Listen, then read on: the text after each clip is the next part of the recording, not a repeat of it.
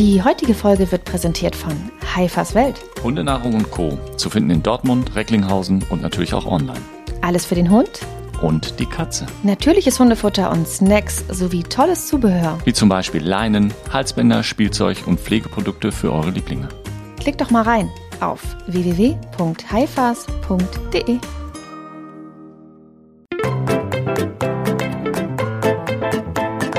Mäßige Hosen, dein Podcast-Tierarzt.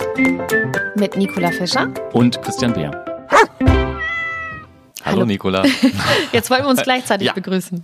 Synchron sprechen. Synchron sprechen. Also, äh, hallo Christian. Hallo Nicola. Schön, dass du wieder da bist. Ja, Wir haben ja gerade festgestellt, dass äh, unser Intro und Jingle und alles, was davor kommt, bevor wir hier so live on tape sprechen, ist ja jetzt länger geworden. Ne? ja. Durch unseren Werbepartner. Wir haben einen, einen äh, Werbepartner oder wie man sagt, mit freundlicher Unterstützung von.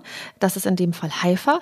Und bevor wir anfangen, über unsere heutige äh, Folge zu sprechen, nämlich Tumorerkrankung, nee, Tumorerkrankung, so, Ja. richtig, ähm, weisen wir nochmal darauf hin, dass wenn man bei Haifa bestellt, dass man 15% auf alle Produkte bekommt, außer auf äh, Barf, also Ja. dieses äh, tiefgekühlte Futter, Frischfleisch.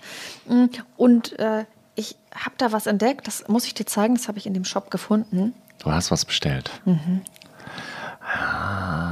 Christian, was ist das? Das ist bestimmt ein Bandwurm. Woher weißt du das? Naja, diese, diese Proglottiden hinten, diese, diese gliederartigen Fortsätze am, am Schwanz und oben diese Nupsis am Kopf das, äh, und dieses Wuschelige, das ist ein Bandwurm. Ja, ich löse mal auf. Bandwurm, Taenia ovis. Tenia. Ja. Tenia ist, ist eine spezielle Bandwurmart und ähm, ja, Ovis genau. ist vom Schwein. Vom Schwein? Mhm. Okay. Muss ich das weiter hinterfragen oder führt das Nö. jetzt? Okay. Sieht halt schön aus. 100.000-fach vergrößert habe ich hier so ein lustiges Plüschtier, das ist ein Bandwurm. Und es gibt über 1000 Arten von flachen parasitischen Würmern in den Verdauungstrakt von Wirbeltieren. Ja. Also Bandwürmer und das Gegenteil sind Rundwürmer. Mhm. Das ist so der Überbegriff, so das Fadenwurm, Spulwurm, diese ganzen Sachen. Findest du den trotzdem niedlich? Der ist niedlich, ja. Ja. Und dann gibt es noch das hier. Was ist das? Und das ist irgendein, auf jeden Fall ein Geißeltierchen, würde ich sagen, mit äh, sowas wie, wie ähm, Trichomonaden, Okay. oder? Was soll es sein? Giardia lamblia. Ah, Giardien sind auch Geißeltierchen. Achso, Genau. okay, siehst du, hast du richtig getippt. Giardien, haben wir schon mal drüber gesprochen. Ne? Hm, haben wir drüber gesprochen. Hier gibt es das als Stofftier. Und Okay. den kann man erwerben, wenn man sich da reinklickt. Und kriegst du 15% drauf, Christian. Cool. Konnte ich dich jetzt schon neugierig machen? Ja, Wahnsinn. Ich wollte schon immer so eine Giardie mir an den Autospiegel hängen oder so. Das will ich. Dafür sind die Fransen bestimmt gut. Ja, das nicht. aber Vielleicht für die Praxis, um auch Dinge zu veranschaulichen. Ja, nur das Problem ist, wenn ich denen das zeige, dann finden das ja alle niedlich und sagen, ach, das ist ja nicht schlimm, dass mein Hund das hat. Glaubst du, das ist die Konsequenz? Ich glaube Ja. nicht. Du musst es mal ausprobieren. Aber lustig, was machst du damit? Ähm, ja, die gebe ich, werfe Deinen ich, werf ich meinen Hunden zum Fraß vor. Und wie lange leben die dann? Nicht lange. Ah. Das ist sozusagen das Problem Ja. an dem Thema Stofftier. Können sie sich sozusagen rächen an all den Parasiten, die sie mal geplagt haben könnten. Und dann werden als erstes die Augen rausgenagt. Aber Ja. das kennen bestimmt alle Hundebesitzer, dass Stofftiere nicht so lange leben. So, äh, kleiner, kleiner Ausflug in, äh, ja, in meine Shoppinggelüste. Wir sind jetzt ähm, bei Tumorerkrankungen. Ich Mhm. sagte es eingangs. Ich möchte aber natürlich erstmal wissen, wie deine Woche so war. Ja, wie immer, ne? Arbeitsreich. Mm, Ich schlage jetzt mal so einen richtig, richtig eleganten Bogen. Du hast mir ja gerade diese Giardien gezeigt und wir haben ja schon mal über Giardien gesprochen und die können ja bei jungen Hunden Durchfall machen. Und so ein Welpe, der so richtig fiesen Durchfall hat, der kann mal unter Umständen, also das passiert sehr, sehr, sehr selten, aber trotzdem können wir mal drüber sprechen, weil ich hatte jetzt so einen Fall, weißt du, was der bekommen kann, wenn er richtig massiv Durchfall hat? Äh, Darmverschluss. Nee. Ja, ist eine Möglichkeit. Und noch was anderes. Der, die erste Hälfte des Wortes ist richtig und dann kommen wir was anderes hinten dran. Ruptur. Ja, das ist schon super heftig. Also, nee, hm, Äh, okay, ähm, ganz dollen Durchfall. ja. Was machen die, wenn die so dollen Durchfall haben? Pressen. Ja, und was könnte passieren, wenn die ganz doll pressen? Ähm, wie heißt das nochmal? Hämorrhoiden. Hm, Gibt's beim Hund nicht. So, okay. Mm, nee, Darmvorfall. Wenn der Enddarm hinten rausquillt, weil die so doll gepresst aber das haben. ist ja so wie Hämorrhoiden. Nein, Hämorrhoiden sind ja im Prinzip äh, sind, sind Hämorrhoiden sind Krampfadern am Hintern, so Mal Aber ist ja, wenn das rausstülpt. ja, aber dann fällt der Darm ja raus. So richtig das, das Gewebe, das ist ja nichts. Äh, nee, das kannst du nicht Nee. vergleichen. Okay, sorry. Ja, weil das ist richtig, also Hämorrhoiden sind sicherlich nervig und, und alles Mögliche, keine Ahnung, aber ein Darmvorfall ist gefährlich. Okay, dann stülpt praktisch der, Enddarm. genau, und dann kann der kaputt gehen, der kann austrocknen, das kann sich Mhm. entzünden und so weiter und so fort. Und da hatte ich nämlich heute einen kleinen Welpen mit Oh. einem Darmvorfall. Und was hast du gemacht? Narkose gemacht, das Ganze wieder hinten vorsichtig reingesteckt. Und ähm, das, also der Darm war noch nicht so lange vorgefallen, der sah auch noch ganz gut aus, alles okay. Und ähm, dann eine sogenannte Tabaksbeutelnaht. Das heißt, du um das Po-Loch drumherum ähm, führst du einen Faden, also steckst das immer so mit der Nadel die, durch die Haut durch, so wie man sich einen Tabaksbeutel früher vorgestellt hat. Hast du als Kind Tabaksbeutel mal gebastelt für irgendjemanden? Ich weiß nicht, was das ist. Ein Tabaksbeutel, das ist ein Lederbeutel, der eben oben zusammengeschnürt wird. Und damit die Schnüre dann auch immer drin ist, sind da sozusagen Löcher drin und dann wird das immer so ein und aus und rein und raus und rein und raus. Und das und hast du mit seinem Po gemacht? Ja. Aber da kann er ja nicht mehr. Naja, du musst halt ein bisschen offen lassen. So viel, dass noch was durchpasst, aber so eng, dass der Darm nicht mehr wieder War das jetzt kann. experimentell oder? Nein, nein, nein, nein, nein. Das ist eine anerkannte Operationsmethode. Ja, klingt so. Ja. Wir brauchen jetzt hier eine Lösung. Dann machen wir das. Ja, irgendwann hat sich das mal einer so ausgedacht und dann hat sich das äh, als gut bewertet. Ist so wie mit dem Blutohr. Wahrscheinlich. Nee, also wa- wa- was meinst du jetzt, dass man da Knöpfe dran näht Ja. statt irgendwas anderes? Nein, also das ist ja nee, also du musst ja überlegen, okay, ich habe das jetzt da drin und wenn ich jetzt nicht dafür sorge, dass es, äh, dass es irgendwie enger ist da hinten, dann flutscht es wieder raus. Macht ja dann keinen Sinn. Also muss ich ja irgendwas machen, damit es enger ist. Und bevor ich jetzt, man kann natürlich auch unter Umständen muss man das auch, äh, diesen vorgefallenen Darm wir nennen das Resizieren, das heißt rausschneiden und dann wieder neu vernähen das Ganze. Ähm, aber man versucht natürlich, das zu erhalten, solange das möglich ist. Und damit das nicht wieder vorfällt, weil das ist ja dann am Anfang erst noch gereizt und der Durchfall ist ja auch nicht innerhalb von, von null auf jetzt weg, ähm, muss man das halt irgendwie eben so ein bisschen dichter machen. Und Mhm. dann gibt es diese Nahttechnik, die sich dann Tabaksbeutel nennt. Okay, gut. Also innerhalb dieser Folge wieder was äh, ganz Mhm. Anderes gelernt. Ja, hat nichts mit Tumoren zu tun, aber nachdem du mir jetzt diese Giardie gezeigt hast, habe ich gedacht, das passt doch ganz gut Das dazu. passt ganz gut, ja. Ja. Und bei dir? Ja, ich kann nicht Hast du auch einen Darmvorfall gefilmt? Nee, tatsächlich nicht. Ich kann auch nicht mit sowas krassem aufwarten. Aber wir ähm, haben ein bisschen was äh, recherchiert und anrecherchiert zu einem Pärchen, was einen wahnsinnig großen Altersunterschied hat. Mhm. 46 Jahre. In, äh, ja, Mhm. Äh, die Geschichte kommt aus äh, England. okay. Und ähm, da hätten wir diese Dame für ein Interview äh, treffen sollen, online allerdings ähm, für Sat 1. Die Dame ist 46 Jahre äh, älter als ihr Partner. Und äh, in dem Fall war sie ähm, 81 und er war 36. Wow. Und äh, sie sprachen von Liebe und ähm, das, äh, da waren wir an dem Thema dran und wollten das äh, dann ein bisschen intensivieren. Und wie lange waren die schon zusammen? Oder sind die schon Ein zusammen? Jahr, die haben auch geheiratet. Okay, also noch relativ frisch. Hm. Und wie haben die sich kennengelernt jetzt in Corona-Zeiten? Facebook. Facebook. Mhm. Und äh, ja, gut, die haben geheiratet und da ist natürlich naheliegend, dass man dann irgendwie daran denkt, dass es darum um andere Vorzüge geht und nicht vielleicht um die Person. Aber das können nur die Person selber beurteilen und wir sind auch in der Sache nicht weitergekommen, weil Schade. sie sich dann äh, gegen ein Interview entschieden hat. Okay. Genau. Schade, aber, spannend. Aber sehr spannend, ja. Ja, und es wäre jetzt auch nicht das erste Mal, dass ich, Habt ihr, ja, Entschuldigung. äh, das wäre nicht das erste Mal, dass wir ein Pärchen treffen, wo der Altersunterschied zu groß ist. Also wo sie wirklich auch äh, zwei, zweieinhalb Jahrzehnte älter ist als er. Und äh, das muss Liebe sein. Das wäre jetzt meine Frage gewesen. Habt ihr in eurer ähm, Recherche vielleicht auch noch andere solche doch recht extreme, also wir reden jetzt mal nicht von vier, fünf, sechs Jahren, sondern so 20 Jahre und mehr, ist ja schon auch nicht so ganz häufig.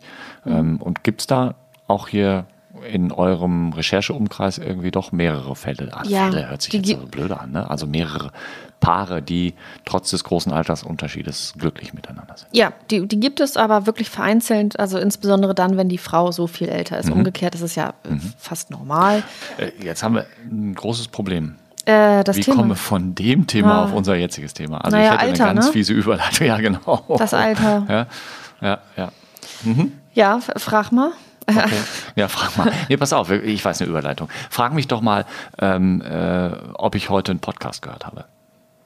Christian, hast du heute einen Podcast gehört? Ja, wie es der Zufall so will, habe ich heute einen Podcast gehört und weiß ja, ich höre ganz gerne Quarks und es ging um Krebsforschung Oh. bei Menschen. Und ähm, da wurde halt erzählt, dass eben die äh, in der Humanmedizin die Heilung von Krebs und die Überlebensrate, dass das alles in den letzten Jahren und Jahrzehnten deutlich gestiegen ist und dass das alles besser geworden ist. Das aber, und das fand ich sehr interessant, bisher bin ich immer davon ausgegangen und das unterscheidet, und da sind wir auch voll im Thema, das unterscheidet die Humanmedizin meines Wissens nach von ähm, der Tiermedizin. Bisher bin ich immer davon ausgegangen, dass das primäre Ziel in der Humanmedizin bei Tumorpatienten war, sie eben vollständig zu heilen. Und laut dieser, ähm, dieses Artikels, den ich da jetzt gehört habe bei, bei dem Podcast, ähm, ist das Ziel jetzt nicht mehr, die Patienten zu heilen, sondern einfach dafür zu sorgen, dass sie nicht sterben, dass sie genauso lange leben wie Patienten ohne Tumore, sprich aus einer Tumorerkrankung eine chronische Erkrankung zu machen. Ja, so wie jetzt jemand mit einer Allergie ein Leben lang antiallergische Medikamente nehmen muss oder sowas, sollte ein Tumorpatient eben auch genauso alt werden können wie alle anderen mit einer regelmäßigen Therapie. Das ist das Ziel. In der Tiermedizin haben wir ein etwas anderes Ziel. Da geht es darum, möglichst langes Leben mit möglichst guter Lebensqualität zu erzielen.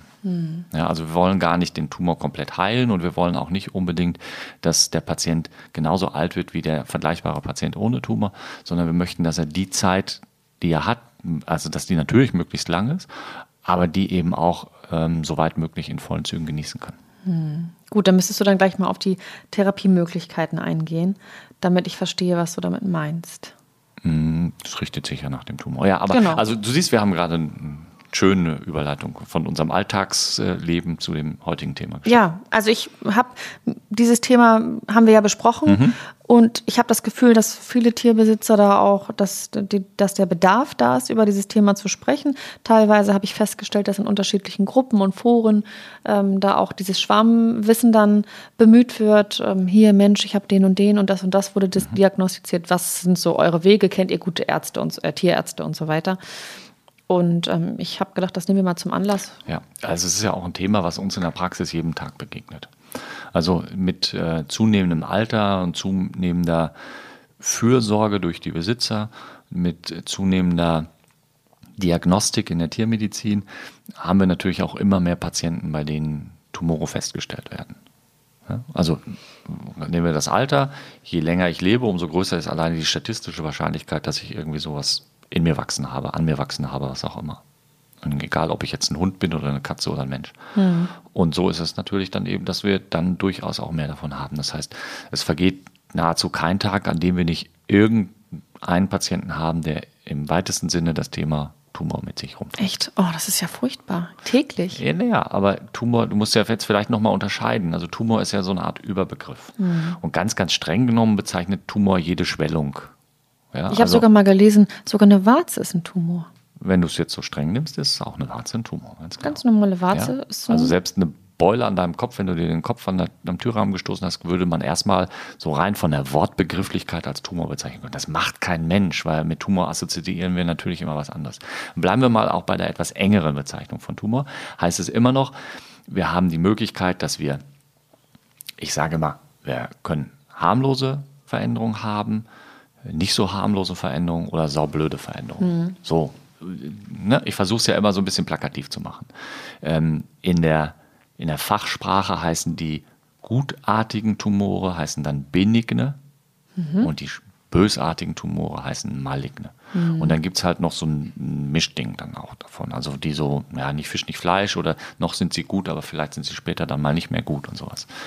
Und deswegen ist, wenn jetzt eine Tierärztin oder ein Tierarzt sagt, da ist ein Tumor, muss man sich immer erstmal überlegen, okay, sagt er das jetzt gleich im Sinne von, da ist was Böses oder hat sie das gesagt im Sinne von, okay, da ist erstmal eine Schwellung und wir müssen jetzt mal klären, wie es weitergeht. Und bei vielen Besitzerinnen und Besitzern ist Tumor immer gleich die böse Variante, die dann auch oftmals als Krebs bezeichnet wird. Da wäre jetzt interessant, das habe ich gar nicht recherchiert. Hast du das recherchiert, warum Krebs Krebs heißt? ähm, nee, ehrlicherweise nicht. Ja. Nee. Also ich glaube, das kommt irgendwie noch aus der griechischen, römischen Geschichte, wo sie davon ausgegangen sind, dass da irgendwas. Aber ich weiß es nicht genau. Aber vielleicht weiß es jemand von unseren Zuhörerinnen oder Zuhörern und mag uns das mal in einen Kommentar schreiben. Denn wir wollen ja auch noch was dazulernen. Mhm. Ja, sehr gerne. Ja? Also, wenn jemand weiß, warum das Krebs heißt, Würde mich freuen. Wortstamm. Ich habe eine dunkle Ahnung, aber ich nicht wirklich. Ja, wahrscheinlich wie die Diagnose aus dem Altgriechischen. Ja, Erkenntnis. Erkenntnis, ja. Ja. Okay, also Unterscheidung, gutartig, Bösartig. bösartig.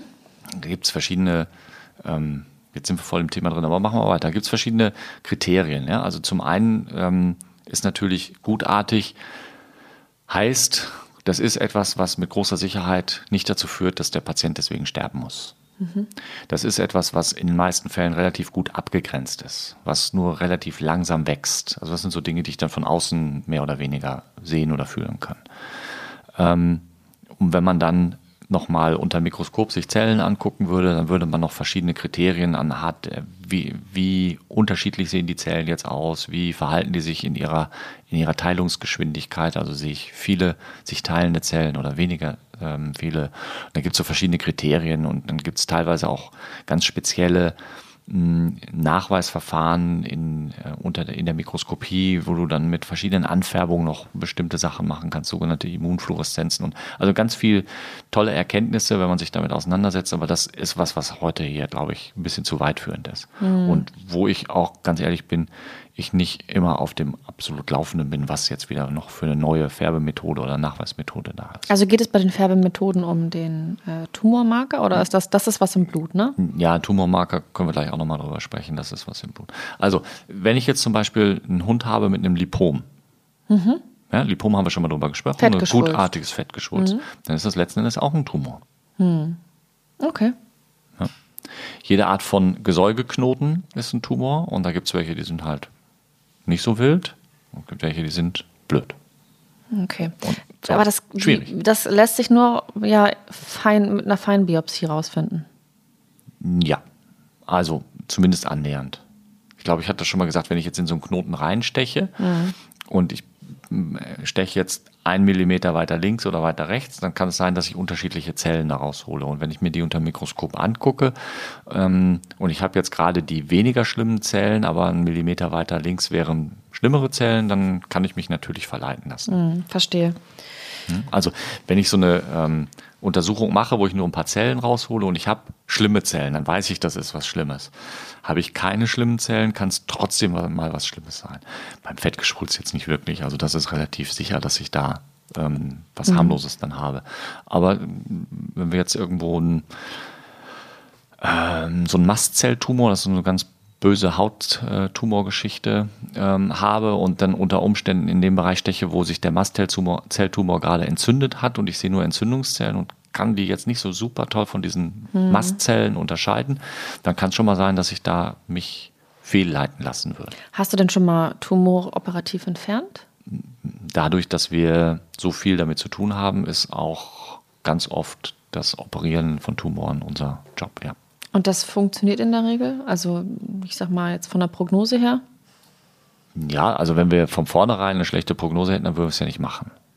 Gut, ich dachte, das ist sozusagen das Mittel der Wahl, dass man diesen Tumor entfernt und dann hofft, dass es, ja. Also, wenn ich einen Patienten habe mit einer schlechten Prognose, empfehle ich keine Operation.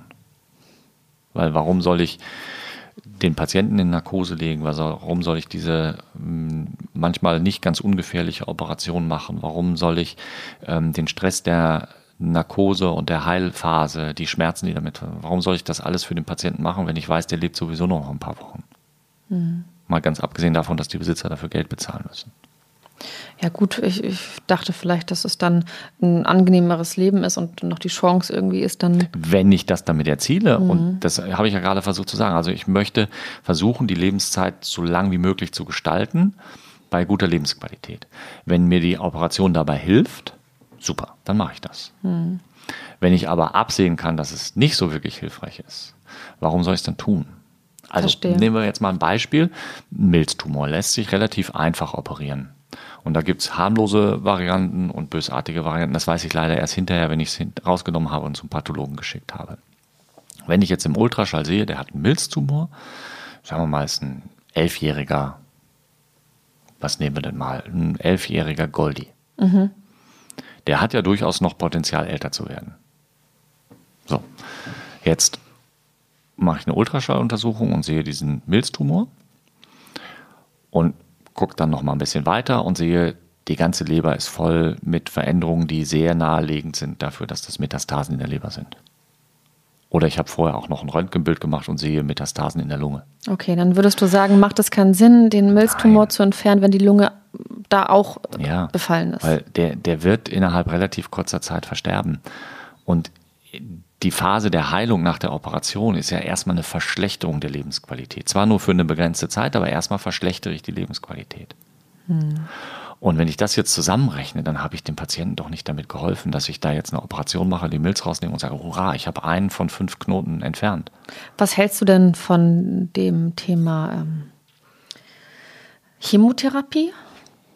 Ja, ist in der Tiermedizin inzwischen auch schon durchaus ein gängiges Ding. Und da gibt es auch Spezialisten, die wirklich tolle Sachen da leisten können. Ähm, wir machen das selber relativ selten, weil es nicht so ganz einfach ist und weil jeder Tumortyp dann auch wieder unterschiedliche Sachen macht. So ein paar Sachen, da machen wir das auch, aber wie gesagt, eher selten. Aber es gibt da viele Ansätze und gerade in den Hochschulen wird da sehr viel gemacht. Und äh, ja, man muss sich darüber im Klaren sein, dass das meistens ein sehr teurer Spaß ist, mm, aber ähm, durchaus in vielen Fällen sehr gute Erfolge erzielt. Mhm. Also das heißt, wenn du siehst, es gibt eine gute Prognose, dann schickst du auch zu Spezialisten, wo dann eben halt diese Chemotherapie stattfindet. Zumindest berate ich erstmal mhm. ähm, die Patientenbesitzerinnen und Patientenbesitzer dahingehend, was es für Möglichkeiten geben könnte. Auch Bestrahlung ist ja eine Möglichkeit der, der Therapie, gerade so bei Knochentumoren oder sowas. Und da muss man halt immer so ein bisschen abwägen, okay, was habe ich jetzt für ein Gesamtbild von dem Patienten, wie alt ist er, ähm, wie ist die, der Aufwand, also manche Methoden, nehmen wir die Bestrahlung, die wird halt nicht überall in Deutschland angeboten. Da muss man dann unter Umständen schon mal einige Strecken für in Kauf nehmen. Ähm, welcher Aufwand ist es für den Patienten? Ist es immer mit einer Narkose verbunden oder geht es am wachen Tier und so weiter und so fort? Es gibt also so verschiedene hm, Eckpunkte, die ich mit einbeziehen muss. Und wenn man dann zu dem Ergebnis gemeinsam eben Tierbesitzerinnen, Tierbesitzer und Tierärztin, Tierarzt, wenn man da gemeinschaftlich eben einen Konsens gefunden hat und gesagt hat, okay, das äh, sind wir bereit zu machen, das kann man machen, da gibt es die und die Erfolgsquoten, dann macht es durchaus Sinn, die an eine Stelle zu verweisen, die dann in der Lage sind, das auch fachgerecht durchzuführen. Mhm. Ja ich würde jetzt gerne mit dir mal ein paar ähm, Arten von mhm. Krebs durchgehen. Ähm, vielleicht hat der eine oder andere auch schon mal davon gehört oder ja traurigerweise damit selber Kontakt gehabt. Ähm, was ist denn mit dem Lymph Lymphdrüsenkrebs? Mhm. Ähm, vielleicht sagst du uns zunächst mal, wie, wie macht sich der denn bemerkbar? Also ähm, ist ein bisschen schwierig dieses Thema, weil wenn es jetzt nur um die Lymphknoten oder Lymphdrüsen geht, dann ähm, ist es, kommt es immer darauf an, ist es jetzt einer, sind es mehrere, sind die nur außerhalb, sind die innerhalb? Ähm, meistens müsste man dann einen Lymphknoten erstmal überhaupt entnehmen, um untersuchen zu lassen, was für eine spezielle Form das ist. Und gerade bei diesen, bei diesen äh, lymphatischen Tumorerkrankungen gibt es durchaus relativ häufig chemotherapeutische Möglichkeiten. Aber man muss eine sehr gute Diagnostik vorweg machen. Aber wenn du dir vorstellst, du hast jetzt dann nicht nur Lymphknoten außerhalb am Körper, die du fühlen kannst, sondern du hast ja auch im Bauch, im Brustkorb sind auch überall Lymphknoten. Und die siehst du dann vielleicht im Röntgenbild oder Ultraschall. Hm, da muss man natürlich auch immer mal gucken, was, was steckt dahinter, was ist noch betroffen. Also ähm, wir haben dann so Erkrankungen, wo die, die Lymphanteile auch in den Darmwänden zum Beispiel mit betroffen sind wie gut ist das therapierbar oder nicht. Also das ist, diagnostisch muss man das aufarbeiten, das ist nicht immer ganz einfach, um dann zu gucken, gibt es da eine gute Chemotherapie, ja oder nein. Und von was reden wir für eine mittlere Überlebenszeit? Also reden wir jetzt hier von drei Monaten oder reden wir von drei Jahren? Das muss man natürlich auch noch mit einbeziehen. Mhm. Wir wissen ja, dass wir bei vielen Sachen keine Heilung erzielen können. So. Mhm. Ja, aber und lebensverlängernde Maßnahmen. Ne? Lebensverlängernd bei Erhalt einer gewissen, eines gewissen Grundmaßes an Lebensqualität. Mhm.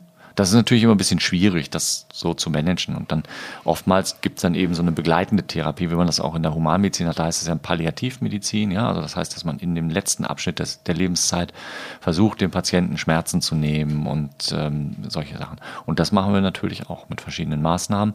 Ähm, da gehören dann eventuell Schmerzmittel mit dazu, eventuell Antibiotika, wenn wir entzündliche Veränderungen an Tumoren haben, eventuell auch Cortison, um gerade so äh, lymphatische Geschichten zurückzudrängen und so. Also das so verschiedene Sachen. Aber mhm. irgendwann kommt dann auf der Punkt, wo es dann nicht mehr geht. Ja, besprechen wir mal die nächste Tumorart. Mhm. Das ist ja der Mama-Tumor. Ja. Sicherlich eins derer, die wir am häufigsten so sehen weil es ja auch relativ prägnant ist. Also bei jeder Impfung äh, bei der Hündin wird ja das Gesäuge gründlich abgetastet. Und da fällt das auf. Vielen Besitzern fällt es bei der Fellpflege oder beim Kraulen durchaus auch schon mal auf. Also das heißt, das sind so die, die wir wirklich ganz, ganz häufig sehen. Hm. Hm? Wie fällt so ein Mamatumor auf? Wenn du jetzt beim Streicheln irgendwo über den Bauch streichelst und plötzlich irgendwo sowas Knubbeliges, mehr oder weniger groß, das kann auch mal nur so groß sein wie eine Erbse oder noch kleiner, spürst und das ist nicht die Zitze und es sitzt aber genau auf dieser Verlängerungslinie sozusagen zwischen mhm. den Zitzen, dann ist es in aller Regel irgendwie ein Knoten, der im Gesäuge, also in dem Gesäugegewebe wächst. Und der soll da nicht sein, oder? Der soll da normalerweise nicht sein. Es gibt manchmal so kleine Abkapselungen oder sowas oder auch so ein Milchstau, der da entstehen kann, gerade wenn in so einer Scheinträchtigkeitsphase oder so. Aber wenn das nach einer gewissen Zeit nicht verschwindet oder auch größer wird, dann ist davon auszugehen, dass es eben Tumor ist. Und da sind wir wieder bei dem, was wir am relativ am Anfang gesagt haben, der muss nicht gleich bösartig sein, aber wir wissen es halt nicht so genau. Und gerade beim, beim Gesäugetumor, beim Mamatumor, hm, gibt es da sehr viele unterschiedliche Verlaufsformen und auch sicherlich Knoten, die am Anfang vielleicht noch nicht so wild waren, aber später sich dann doch nochmal verändern. Oder auch Knoten, wo innerhalb von einem Knoten du wirklich sehr deutliche Unterschiede zwischen den Zellen siehst, also so Mischtumore. Und dann ist natürlich immer so ein bisschen die Frage, reicht mir das Abtasten oder empfehle ich dann doch eine Operation? Mhm. Weil die können sich relativ schnell dann auch über Blut- und Lymphgefäße ausbreiten und an anderer Stelle sich absiedeln. Hm. Also das heißt für alle Besitzer, die eine kastrierte oder unkastrierte Hündin haben, wenn da in der, in der Gesäugeleiste irgendwie Knoten und, oder Knubbel sind, ruhig mal vorstellen. Auf jeden Fall mal vorstellen, mal besprechen und gucken, wie man das managen möchte. Mhm. Und ja. die Prognose ist die, ist die gut? Also die Therapie ist die Entfernung, wie ich das richtig verstanden habe. Mhm. Und die Prognose ist. Also sie ist zumindest dann gut, wenn ich relativ radikal handle und wenn ich ähm, hoffentlich eben so frühzeitig gewesen bin, dass es noch nicht zur Abschwellung geführt hat. Mhm. Also wenn so ein Tumor in der, in der Gesäugeleiste wächst, ja, da ist kein lebenswichtiges Organ. Ja, also da geht nicht die Leber erstmal von kaputt, da ist kein keine, kein Nierenstoffwechsel, der negativ beeinflusst, von allein jetzt von diesem Knoten ausgehen. Aber wenn dieser Knoten eben dann streut und der Tumor Tochtergeschwulste, sogenannte Metastasen in der Lunge, in der Niere, in der Leber oder sonst wo absiedelt oder in der Bauchspeicheldrüse oder was auch immer, dann haben wir natürlich schon Organsysteme, die dann ernsthaft auch Probleme machen, was, äh, was das Überleben anbelangt. Mhm. Der Knoten in der Gesäugeleiste selber, auch wenn der bösartig ist, kann man ja sagen, naja gut, dann, dann ist er da und äh, ja, aber da ist ja nichts, was jetzt mich am, am Leben hindern würde. Aber die Folge, die daraus resultiert, das ist dann das, mhm. was das Problem darstellen kann. Und deswegen ist dann in, gerade im Gesäugebereich die frühzeitige Entfernung häufig die ausreichende alleinige Therapie. Hm, verstehe. Gibt es äh, auch äh, Hodenkrebs beim Rüden? Ja, gibt es auch. Kommt immer wieder mal vor. Oftmals zum Glück gar nicht bösartig, aber ein Problem machen dadurch, dass ähm, Hodenkrebs dann vermehrt Hormone produziert. Entweder männliche oder weibliche Hormone, je nachdem, welche Zellen betroffen sind, und es dann eben zu anderen Veränderungen im Körper kommen kann. Hm? Was für Veränderungen? Wenn wir jetzt vermehrt weibliche Hormone haben, dann hat der Hund vielleicht ähm, vergrößerte Zitzen, vielleicht sogar Milchbildung, wenn es ganz hart auf hart kommt. Ähm, der eine Hund wird größer, der andere wird kleiner, das Fell kann sich verändern. So, so eine Verweiblichung des Rüdens. Und ähm, was, was ist die Therapie? Also Kastration, Kastration. Hodenentfernung. Ja. Hm. Und auch da, ich glaube, bei Menschen ist, ein, ist Hodenkrebs ein relativ gut, ein Krebs mit einer guten Prognose. Wie mhm. ist das ähm, beim, beim Hund? Oder? In den allermeisten Fällen auch eine gute Prognose, ja. Mhm. Also das ist was, also ich hatte mal, hm, ist schon lange, lange her, einen, ich glaube es war ein Fox Terrier, wenn ich das richtig weiß, der auch schon 14 oder 15 war, so ein richtig altes Modell. Und der hatte halt schon längere Zeit einen Hodentumor und die ältere Dame, die hat halt sich immer so ein bisschen gescheut. Also, aber irgendwann war dieser eine Hoden so groß, dass der Hund nicht mehr vernünftig laufen konnte. Und dann haben wir halt die Hoden entfernt und dann hat der Hund noch irgendwie ein Dreivierteljahr oder ein Jahr gut gelebt. Der war halt jetzt auch so schon, also der ist nicht wegen des Tumors gestorben, sondern wäre so oder so gestorben. Aber der hat dann halt nochmal Lebensqualität gehabt für ein Dreivierteljahr. Weil er sich wieder vernünftig bewegen konnte, weil die Breiten oder der große Hoden einfach verhindert hat, dass der seine Hinterbeine vernünftig bewegt. Aber das, das kann man schon auch als Halter ertasten. Das siehst du ja auch. Also mhm. wenn du plötzlich irgendwie der eine Hoden irgendwie doppelt so groß ist wie der andere Hund. Das siehst du, außer bei einem langhaarigen Hund, vielleicht wenn der Hund sich auf den Rücken legt oder so, ja. Aber manchmal macht man natürlich die Augen zu. Und es kommt ja hinzu, diese meisten Tumorveränderungen sind ja nicht von jetzt auf gleich, sondern es wächst ja langsam. Und dann bist du wieder bei dem Punkt, wenn du irgendwas jeden Tag siehst und es wird ganz allmählich verändert es sich, dann nimmst du diese Veränderung ja gar nicht mehr wirklich wahr. So wie mit Also- dem Wachsen halt. Also Richtig. generell mit dem Wachsen. Richtig, das ist immer mein Lieblingsbeispiel bei, bei solchen Sachen. Dann kommen die Leute und dann erzählen wir, und dann, so, ja, ich weiß noch gar nicht, wie lange das ist. Und dann sage ich, ja, ist ja auch kein Wunder, weil wenn sie jetzt ihre Kinder nehmen, ja, sie, die sind neben ihnen groß geworden und sie kriegen das gar nicht mit, wie, wie schnell die groß werden. Und Oma und Opa kommen vielleicht zweimal im Jahr und sagen jedes Mal, ach, wie groß die Kinder wieder geworden sind. Ja, man selber merkt das ja dann als Eltern nur, wenn man neue Schuhe kaufen muss oder neue Hose oder was auch immer. Ähm, aber dass die jeden Tag ein Stückchen wachsen, kriegt man ja gar nicht so mit. Und so ist das mit einem Tumor auch oder auch mit, mit, mit chronisch sich verschlechternden Sachen wie Schmerzen oder so. Ja? Wenn es jeden Tag ein bisschen besser wird oder schlechter wird und jeden Tag der Spaziergang nur ein kleines Stückchen kürzer wird, dann irgendwann ist das normal und du erinnerst dich nicht mehr daran, wie das vor zwei Jahren war. Hm, verstehe. Ja. Und so ist das halt mit solchen Sachen auch. Du hattest es eingangs angesprochen, den Milztumor, Mhm. den kann man wahrscheinlich nicht ertasten, oder? Manchmal ja, wenn du jetzt einen relativ schlanken Hund hast und einen relativ großen Milztumor hast, dann kannst du einfach, ähm, wenn du den Bauch abtastest, spürst du, dass da was mehr oder weniger kugeliges, großes im vorderen, unteren Bauchbereich ist. Dann weißt du noch nicht, dass es ein Milztumor ist, aber der Verdacht ist sehr naheliegend. Und Milztumor kann man ähm, am aller, allerbesten mit dem Ultraschall nachweisen. Ja, Im Röntgen kannst du auch nur so eine Ahnung haben, dass da was ist. Ähm, da liegt dann noch zu viel anderes, außerdem liegt so dicht an der Leber, dass man das nicht immer unterscheiden kann. Ähm, aber im Ultraschall siehst du es sehr eindeutig dann. Hm, Das heißt, wenn man einen Senior hat, Mhm. Seniorhund oder Seniorkatze, dann könnte man durchaus sozusagen in, der, in den Vorsorgeuntersuchungen das mal mit einplanen, um so einen Milztumor auch vorzeitig zu entdecken. Ja, also wird eine Ultraschalldiagnostik als Routineuntersuchung beim älteren Hund relativ selten gemacht oder so. gewünscht von, also gemacht schon, aber gewünscht so, ja. Ähm, aber prinzipiell könnte man das machen. Also wir, wir machen sowas dann beim sogenannten Tumor Staging. Also wenn ich jetzt, nehmen wir mal wieder Beispiel, eine Hündin mit einem Gesäugetumor, die ist zwölf. Und wenn die Besitzer sagen, hm, ja, hm, hm, ja, lohnt das denn noch?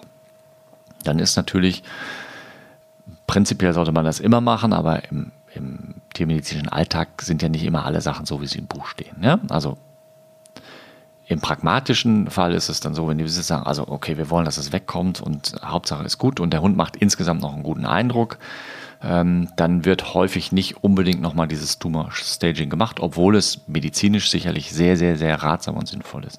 Tumor-Staging würde heißen, ich würde neben einer ausführlichen Blutuntersuchung, da kommen wir gleich dann nochmal auf das Stichwort Tumormarker, ähm, würde ich halt auch gucken, mit dem Röntgenbild habe ich irgendwelche Verdachtsmomente für Metastasen in der Lunge. Und am besten mit dem Ultraschall habe ich irgendwelche Verdachtsmomente für Knoten irgendwo in der Leber, in der Milz, in der Niere, in den Lymphknoten, was auch immer. Da würde ich dann eben gucken und dann sagen, okay, die Hündin hat Säugetumore, hat aber auch schon zwei große Knoten in der Lunge, die operieren wir nicht mehr. Ja. So, da wird das mal, aber dass jemand kommt und sagt, so alle halbe Jahr lasse ich mal den Bauch schalen, weil ich habe Angst davor, dass da ein Milztumor entstehen könnte, haben wir extremst selten, dass die Leute das so Ist ja auch ein hoher Aufwand, den man Ja, betreiben natürlich. muss. Im Zweifel muss man den Hund vielleicht sogar ähm, leicht sedieren, weil ich glaube, Ja, je nachdem, wie, wie ähm, kooperativ der Hund ist, ja. Ja. Aber das größere Problem ist halt, ähm, es ist ein Zeit, es ist ein Kostenfaktor. Die Hunde müssen dann eine Zeit lang auf dem Rücken liegen. Das ist äh, gut, okay. Und dann wird der Bauch halt nackig rasiert. Das ist für manche ja auch schon mal ja, deswegen sagte ich ja Sedierung, also. Nö, also das Bauch nackig rasieren hat nicht unbedingt was mit der Sedierung zu tun. Können ja auch zwei Leute festhalten. Einer die ist ja Vorderbeine, einer die furchtbar. hinter.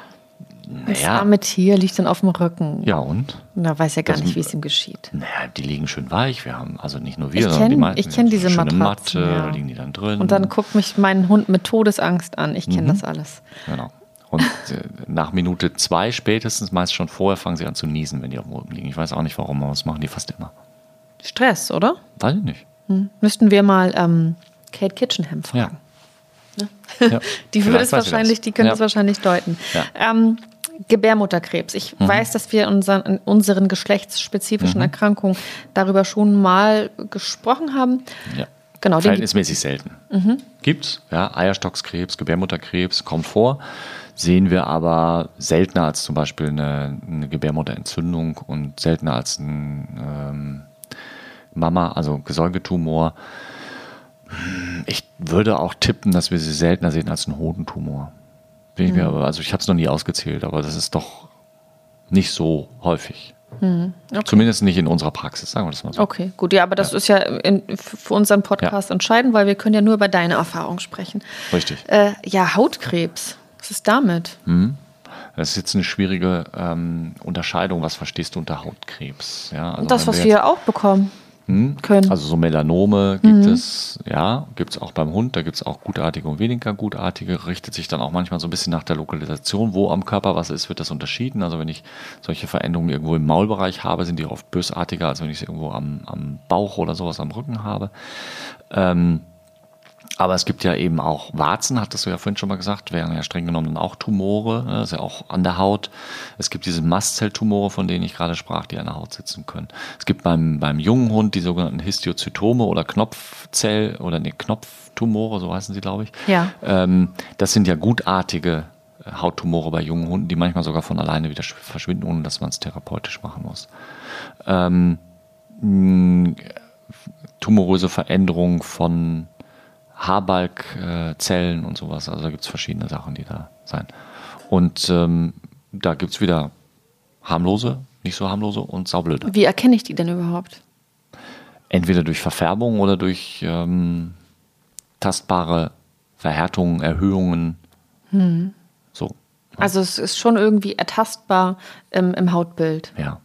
In der Regel, ja. Es, also ich habe ähm, vor einiger Zeit von einem, von einem guten Freund einen Hund, der eine bösartige Hauttumor-Variante hatte, die sich erst wie eine Allergie gezeigt hat. Einfach nur Juckreiz erstmal. Und dann so langsam immer mehr über den ganzen Körper wanderte, so mit Haarausfall, Juckreiz, äh, bis hin dann irgendwann zur Ablösung von, also wie Hautentzündung, Ablösung von oberflächlichen Hautzellen und so weiter und so fort. Ähm, das wäre jetzt nicht als einzelnes Ding tastbar, sondern das war so über den ganzen Körper verteilt. Sehr unschön. Ja, ähm, ja, wenn wir beim Hautkrebs äh, sind, ein Hund mit einer, mit einer hellen Haut, äh, der sich gerne sonnt. UV-Schutz, ja. UV-Schutz ja. am Bauch, durchaus. Ja. Nasenrücken, Bauch, ja, ohne Frage. Hm. Gibt, ich glaube, ich habe aber schon mal gesehen im Sortiment, es gibt da extra Hunde-Sonnencreme, da muss man nicht Nivea oder so nehmen. Ist die Frage, was günstiger ist. Weiß ich nicht. Ich auch nicht. Aber man Aber kann was spricht dagegen, eine- Kindersonnencreme zu nehmen? Ja, wahrscheinlich gar nichts. Also ich glaube, man kann irgendwie in, Ja. in Tierfachhandel gehen oder in äh, Zoofachhandel, meine ich. Und, äh, oder eben halt Kindersonnencreme, Ja. wie du sagst. Mm, Ja, was ist mit bösartigen Epoliden? Das sind Mhm. so kleine Geschwulste am Zahnfleisch. Kleine oder weniger kleine. Also ähm, genau, Epoliden, das sind, ähm, oder Epulis, sind Wucherungen im Mundbereich von Zahnfleisch ausgehend und da ist es noch extremer von den Übergängen von harmlos zu mittel zu ganz, ganz schlimm. Und die kannst du häufig von der Optik gar nicht unterscheiden. Das heißt, du schneidest die dann raus, lässt die vom Pathologen untersuchen. Und ich habe ich jetzt gerade letzte Woche oder vorletzte Woche, glaube ich, eingehabt. Und da kam dann auch wieder sowas, ja, da sind schon so Verkalkungsbereiche drin und das könnte dann, dann doch sein, dass es eher so eine bösartige Variante ist. Aber vielleicht ist es auch gutartig. Also manchmal kommen da auch sehr, sehr schwammige Sachen raus. Und die Pathologen, das ist jetzt nicht böse gemeint, aber ich habe manchmal den Eindruck, dass die keinen Mut haben, sich festzulegen. Ja. Und dass die dann gerne mal so sagen, naja, es ist so, so, so ein Mittelding. Und nicht sagen, so oder so. Ich glaube, das ist auch extrem schwierig. Ich bin ja nun, das habe ich glaube ich irgendwann mal erzählt, kein begeisterter mikroskopierender Tierarzt. Also ich gucke da ungern durch, aber manchmal muss ich das ja tun. Aber ich stelle mir schon vor, wie schwierig das sein kann, äh, wenn ich das Tag für Tag machen muss und dann auch eine Entscheidung treffen muss und sagen muss, ja, okay, ich habe jetzt hier fünf Zellen, die sind so und sieben Zellen, die sind so und was mache ich jetzt daraus? So, ne? Ja. Also ist schon schwierig. Ja. Und für den Halter ist es noch schwieriger, wenn da ein schwammiges Ergebnis rauskommt. Ja, klar, logisch. Ne? Und die Tierärztin oder Tierarzt muss es dann eben auch nochmal entsprechend interpretieren und äh, was bedeutet das jetzt für den Einzelfall in der Praxis, im Alltag und so.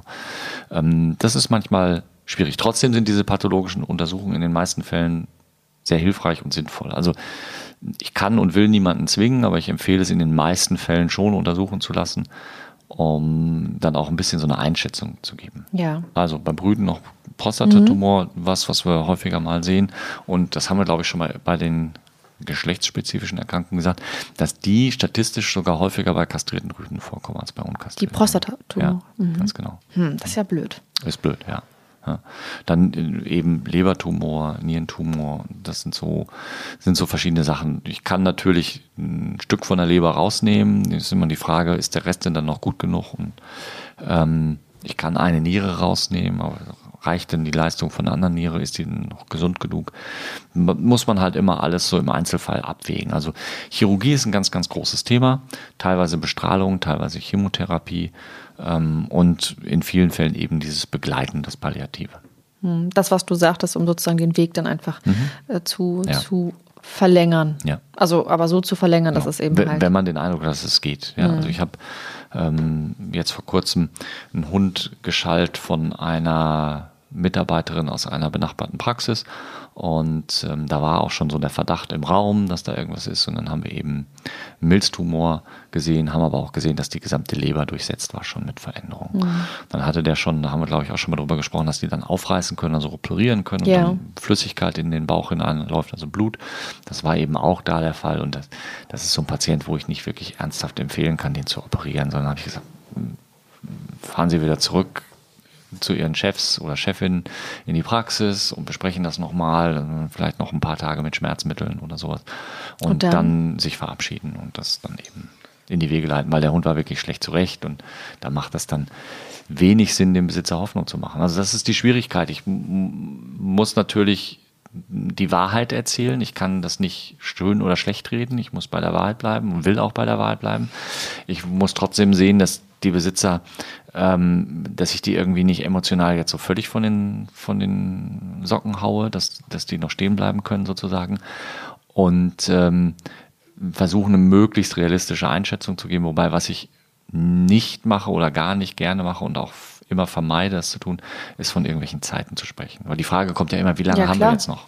Ja, ich glaube aber, das ist ein ganz natürlicher Reflex. Ne? Natürlich ist, würde ich auch fragen, ohne Frage, aber ich kann es einfach nicht beantworten. Hm. Ja, und selbst eine grobe Einschätzung kann manchmal völlig daneben liegen. Und selbst wenn ich dir jetzt eine Zahl nennen würde, also du kommst zu mir und sagst, mein Hund hat jetzt die und die Art von Tumor, wie lange lebt er noch? Und dann sage ich zu dir, drei Monate. Und jetzt lebt er aber nur noch vier Wochen.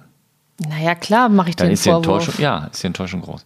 Jetzt hm. sage ich dir drei Monate, aber der lebt noch sechs Monate. Im Monat vier wirst du dich fragen, hat er mir überhaupt die Wahrheit erzählt? Hat er überhaupt einen Tumor? Hat er nicht eine Fehldiagnose gemacht? Ja, klar.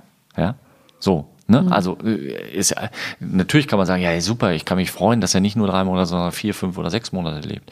Aber Zweifel kommen dann eben, naja, wer weiß, vielleicht stimmt das nicht. Ja, so. es ist also eine ganz schwierige ist, Kiste. Ist, glaube, extrem, der, ist extrem ist schwierig. In der Humanmedizin wahrscheinlich ähnlich.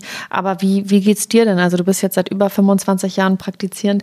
Geht dir das ähm, nach wie vor nah? Ich weiß, es darf dir mit Sicherheit nicht zu nah gehen, aber gehen dir solche Mitteilungen in gewisser Art und Weise nah, weil es dir leid für das Mensch- und Tierteam geht?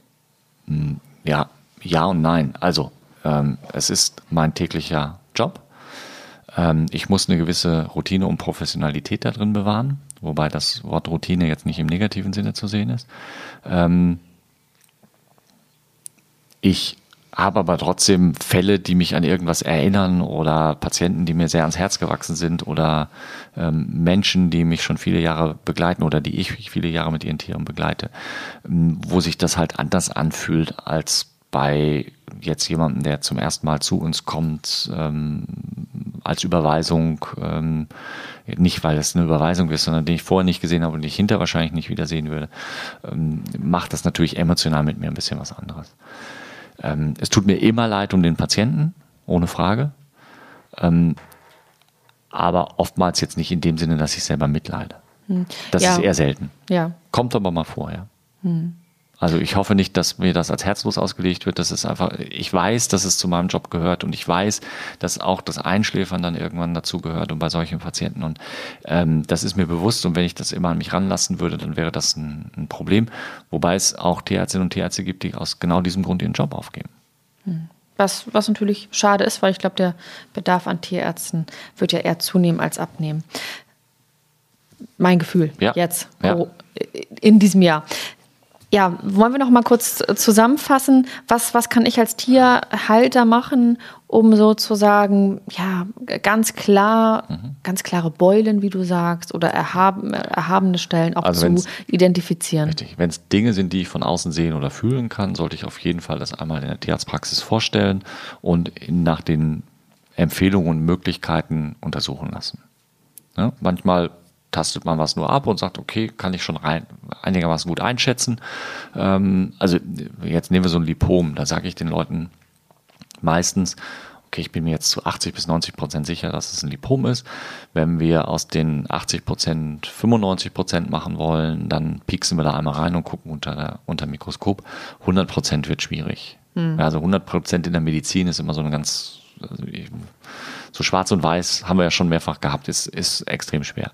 Ähm, und so, viele Leute sagen dann, okay, 80 Prozent reichen mir. Manche sagen, nee, ich möchte gerne 95 Prozent haben, pixen Sie mal rein und gucken mal unter dem Mikroskop. Ähm, das ist relativ schnell gemacht. Beim Gesäuge ist schon wieder ein bisschen schwieriger wegen der ganzen Diffizilität und muss viel reden und ähm, oftmals ist es dann auch nicht verkehrt, darüber nachzudenken, wenn ich da schon was operiere, dann gleich eine Seite komplett rauszunehmen. Das ist natürlich massiv. Das stell hattest den, du mir schon mal erzählt, stell ja. dir eine Dogge vor, ja, und du schneidest dann vom, von der Achsel bis, bis zur Leiste eine, ähm, eine, ein, ein Mama komplett, ein, eine Mama-Leiste, also eine Gesäugeleiste, komplett raus. Das ist eine Riesenwunde. Und das muss man natürlich erstmal psychisch verarbeiten als Besitzer. Ja, ja absolut. So. Und beim Chihuahua ist die, ist die Wunde im Verhältnis ja genauso lang, aber insgesamt sieht sie kleiner aus, weil der Hund ja auch kleiner ist. Hm. Ja, ja, klar, für den Hund ist es ja trotzdem. Aber für den Hund ist es in der Relation genauso. Wenn ich jetzt nur 10 Zentimeter Hund habe, dann sind 10 Zentimeter auch 100 Prozent. Und wenn ich mhm. einen Meter Hund habe, ist ein Meter 100 Prozent. Ja. Also das sind auf jeden Fall so die Möglichkeit, alles, mhm. was man selber ertasten kann, abklären. Richtig. Und wenn ich jetzt den Eindruck habe, dass irgendwas nicht stimmt, dann mal drüber sprechen, was, was können wir denn, wie können wir das eventuell untersuchen, was können wir machen. Und das, da sind wir vorhin mh, hm, zweimal dran hängen geblieben oder ich habe es so ein bisschen ausgewichen, bin ich. Äh, Tumormarker. Ah ja. Ist okay. ja, ist ja, also müssen wir nochmal.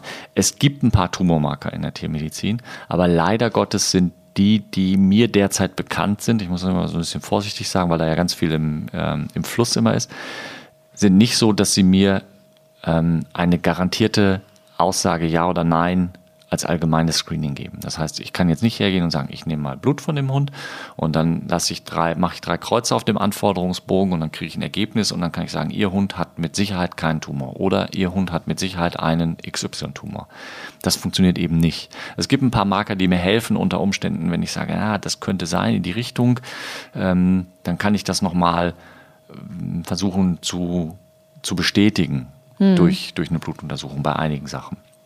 Oder ich habe vielleicht Hinweise, also nehmen wir jetzt mal eine Erhöhung des Kalziumwertes. Das ist jetzt gar kein spezieller Marker, aber wenn ich einen erhöhten Kalziumwert habe, dann kann das viele Ursachen haben, unter anderem zum Beispiel auch einen Tumor an den Analdrüsen. Das mhm. heißt, habe ich einen Hund mit erhöhtem Kalziumwert, dann macht es schon mal Sinn, dass ich mal den Finger kurz im Po stecke und fühle, wie fühlen sich denn die Analdrüsen an. Da mhm. habe ich mhm. zwar jetzt nur einen ganz kleinen Bruchteil, aber das gehört halt dazu. Also insofern ist das mit den Tumormarkern immer schwierig. Wir haben immer wieder, dann kommen die Leute, ja, ich will mal unbedingt Blut untersuchen, damit ich weiß, ob der Hund einen Tumor hat. Ja. Dann sage ich, ja, wir können Blut untersuchen, das macht auch Sinn, aber ob Ihr Hund einen Tumor hat, kann ich Ihnen danach garantiert nicht mit Sicherheit sagen oder mhm. nicht sagen. Wenn es Ihnen darum geht, sparen Sie Ihr Geld für was anderes. Ja. Gut, dann haben wir das auch nochmal thematisiert, ist ja auch nicht ganz unwichtig. Ja. Ich glaube, das hat auch jeder schon mal äh, gehört. Aber gut zu wissen ist ja, dass es diese Hundertprozentigkeit eben halt auch nicht durch eine Blutuntersuchung gibt. Mhm. Gut, ja, äh, kein ganz so erfreuliches Thema, Nein. aber auch damit beschäftigen wir uns und vielleicht äh, hilft es ja einfach auch zumindest äh, Dinge rechtzeitig beim äh, Hund oder bei der Katze auch zu erkennen ja. und das abklären zu lassen. Genau. Also im Zweifelsfall nicht den Kopf in den Sand stecken, das ist ganz wichtig, sondern es ist wie bei Menschen auch, die frühe Erkennung kann da schon eine ganze Menge machen. Und dann lieber einmal was eher abchecken lassen, als hinterher zu sagen, oh Mensch, hätte ich hätte mal. ich mal. Ja. ja also genau. klar, hinterher kann man immer schlau reden, das ist ganz klar. Das, aber trotzdem, also wenn man sagt, hm, ist mir nicht ganz sicher, einmal checken lassen. In vielen Fällen ist es dann doch ja harmlos, alles gut, dann freut man sich ja auch. Ja, und wenn nicht, dann hat man vielleicht Schlimmeres vermieden. Genau. Oder noch viel, viel ja. Schlimmeres. Ja. Das gilt ja in der Humanmedizin genauso, ne? Brustkrebs, Prostataveränderungen, Darmkrebs, das sind alles Vorsorgeuntersuchungen, die in der Humanmedizin ja auch ähm, empfohlen werden, ja. Empfohlen werden, gemacht werden sollten. Und äh, auch jetzt mal über den Tellerrand geguckt, ich kann es nur empfehlen, Leute, macht das. Ja, Auf jeden Fall. Ich glaube, das hat man auch schon oft genug. Leider, äh, umso älter man wird, Ja. du sagtest das, umso mehr kriegt man natürlich auch mit. Ähm, ja, gut. Also, wir wollen ja aus keiner Folge irgendwie ähm, schulterhängend rausgehen, sondern ich äh, würde sagen, ich habe was gelernt, du konntest viel dazu beitragen oder hast dazu beigetragen. In meinen Grenzen, ja. Genau. ähm, am Ende gehen wir noch mal raus mit zwei, äh, mit unserem äh, Question und Answer Programm. Programm. Das klingt ja auch gut, ne? ähm, genau. Äh, zwei Fragen gibt es. Okay. Äh, kurz und knackig. So, ja. Ich habe Schwierigkeiten mit. Du bist. Ähm, ich habe zunehmend Schwierigkeiten mit dem Alter jetzt äh, mit ähm, Fernsichtigkeit, Weitsichtigkeit. Nein, Ja. echt? Ja, ich bin ja schon, schon seit ewigen Zeiten Brillenträger, weil ich kurzsichtig bin und ähm, alles super. Und inzwischen ist es so, dass ich dann zum Lesen meine Brille hochschieben muss. Dann brauchst du eine Gleitsichtbrille. Ja, soweit ist es zum Glück noch nicht, weil ich kann unter der Brille durchgucken oder die eben hochschieben. Und bei meinem letzten ähm, Augenarzt-Check ähm, waren wir uns dann einig, der Augenarzt und ich, zu sagen, okay, solange das so funktioniert, brauchen wir noch keine Gleitsichtbrille. Wenn du zum Tierarzt gehst, sagst äh, Entschuldigung. Wenn ich zum Tierarzt gehe, Nochmal. Wenn du zum Augenarzt Ja. gehst, sagst du dann, ich bin übrigens Tierarzt? In der Vorstellung natürlich, ich gehe da gleich. äh, na, nein, nein, es ergibt sich häufig im Gespräch, weil ich bin ein sehr neugieriger Mensch und dann möchte ich natürlich auch, wenn ich dann da sehe und dann sage ich, wie ist denn das und dieses und dann äh, wollen die natürlich wissen, warum Sagen ich das Sie, so genau sind wissen. Sie Pastor? Nein. Ja, genau. Äh, nein, ich bin kein Pastor, sondern ich bin ihr vierbeiniger Kollege sozusagen. Oh. Und äh, ja, also man kommt dann immer wieder mal ins Gespräch. Mhm. Und dann sind die natürlich auch neugierig und fragen, ja, wie ist denn das beim Tier oder so. Und dann sage ich, hm, und dann lerne ich was dazu und die lernen was dazu. Das ist immer ganz, ganz aber ich gehe damit nicht hausieren. Also ich gehe jetzt nicht dahin und sage als erstes, übrigens, ich bin Tierarzt, strengen Sie sich mal an. Nein, nein, nein. Ja, Das, und beim Zahnarzt geht sowieso nicht, hast ja den Mund auf, kannst du eh nichts sagen. Also äh, ich habe Schwierigkeiten mit, äh, mit meiner Sehfähigkeit und Gut. äh, das äh, nervt mich am Älterwerden ganz extrem, ja. Aber gut, älter werden. Ja. Äh, du hast Schwierigkeiten mit, mit meinem grünen Daumen. Mit deinen grünen Daumen. Mit meinem grünen Du Daumen. kannst, du kannst äh, Pflanzen nicht so gut großziehen. Ja, doch, das schon, aber es mit dem Hochbeet, da gab es jetzt schon Ja? die ersten äh, Probleme bei der Aussaat. Okay. Da hätte ich mir Was habt ihr denn angesehen? Wir haben ganz, ganz viele Kräuter, das Ja. äh, hat ganz gut geklappt. Ja. Dann äh, haben wir Zucchini, Gurken und äh, Salatköpfe gepflanzt und Radieschen. Und ich, ja, ich hätte mir bei der Aussaat vielleicht ein äh, YouTube-Tutorial angucken müssen. Ich, Du hast zu eng gesät. ja, ich habe Ja, den Fehler habe ich auch mal gemacht mit Tomatenpflanzen, unglaublich. Ja. Ja, das explodiert Mhm. und dann hat äh, Schwiegermama schon gesagt, das kommt alles nicht, weil das viel Ja. zu eng ist. Und die Ende vom Lied, wir werden jetzt äh, Sachen sozusagen ver, ver ausgraben Ja. und äh, umpflanzen. Ja. Also Salat, wir haben ja auch so ein kleines Hochbeet und ähm, Salat ist bombastisch, kannst du immer wieder schön abschneiden, ganz, ganz genial. Meine Frau hat so eine kleine Minigurke da reingepflanzt, da haben wir jetzt am Wochenende die erste von geerntet und ähm, zum Frühstück verputzt. Mm, Tomatenpflanzen haben wir, glaube ich, zwei oder drei da drin. Die wuchern schon wieder so, obwohl wir ständig diese Triebe abknipsen und sowas. Aber da wird sicherlich was kommen, da freue ich mich schon drauf, ja. Ja, das äh, würde ich gerne optimieren. Da habe ich jetzt gerade so meine Schwierigkeiten mit.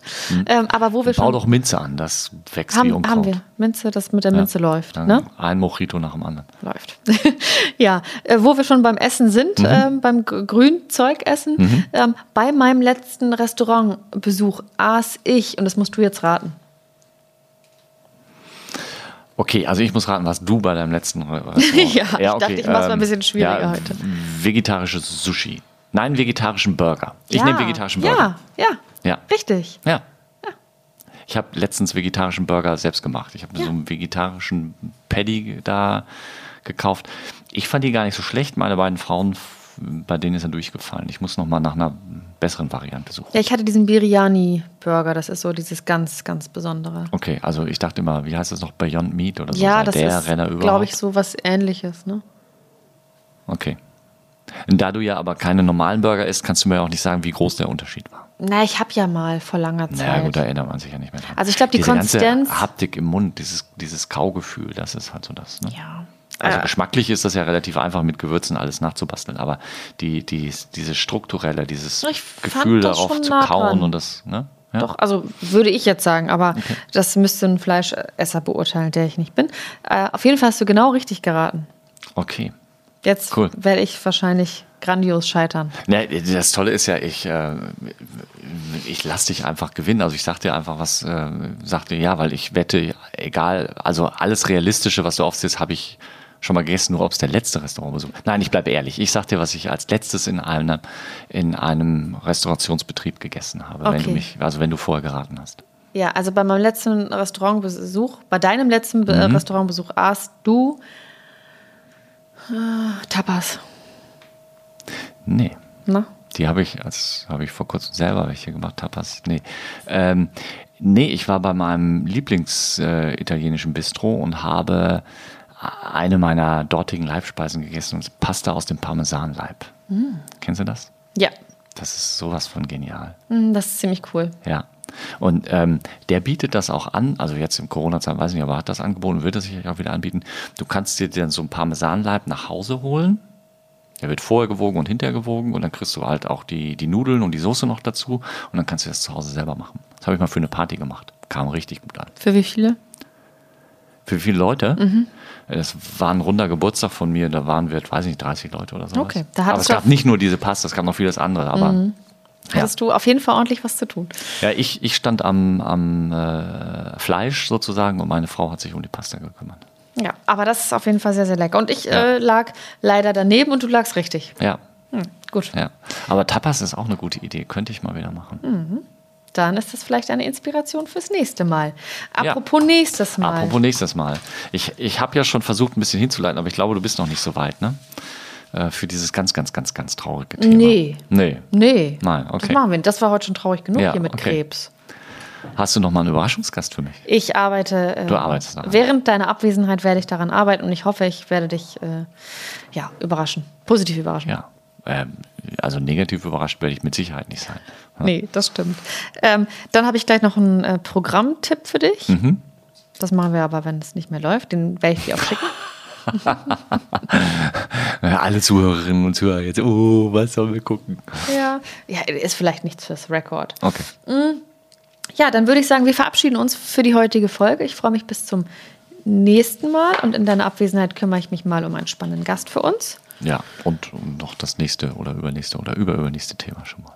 Genau, und das nächste oder übernächste Thema, daran arbeiten wir auch und ich bedanke mich fürs Zuhören. Schönen Abend, ciao. Tschüss. Die heutige Folge wurde euch präsentiert von Haifas Welt. Alles für den Hund? Und die Katze. Klickt doch mal rein auf www.haifas.de. Mäßige Hosen, dein Podcast-Tierarzt.